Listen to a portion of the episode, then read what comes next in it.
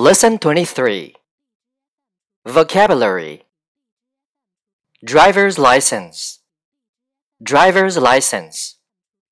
Accident, accident.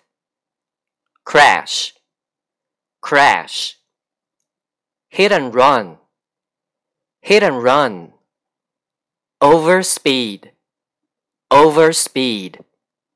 Seat belt, seat belt pedestrian, pedestrian, ticket, ticket, break down, break down, tow truck, tow truck, DUI, DUI, blow the horn, blow the horn. Practical sentences 1.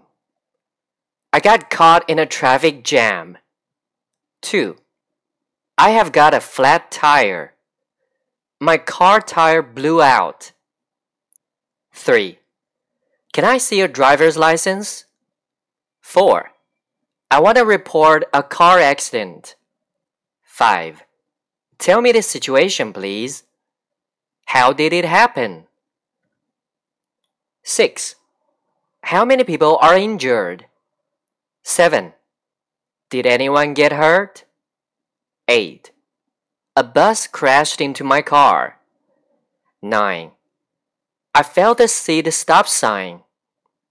10. Do you remember the license number of the hit and run car?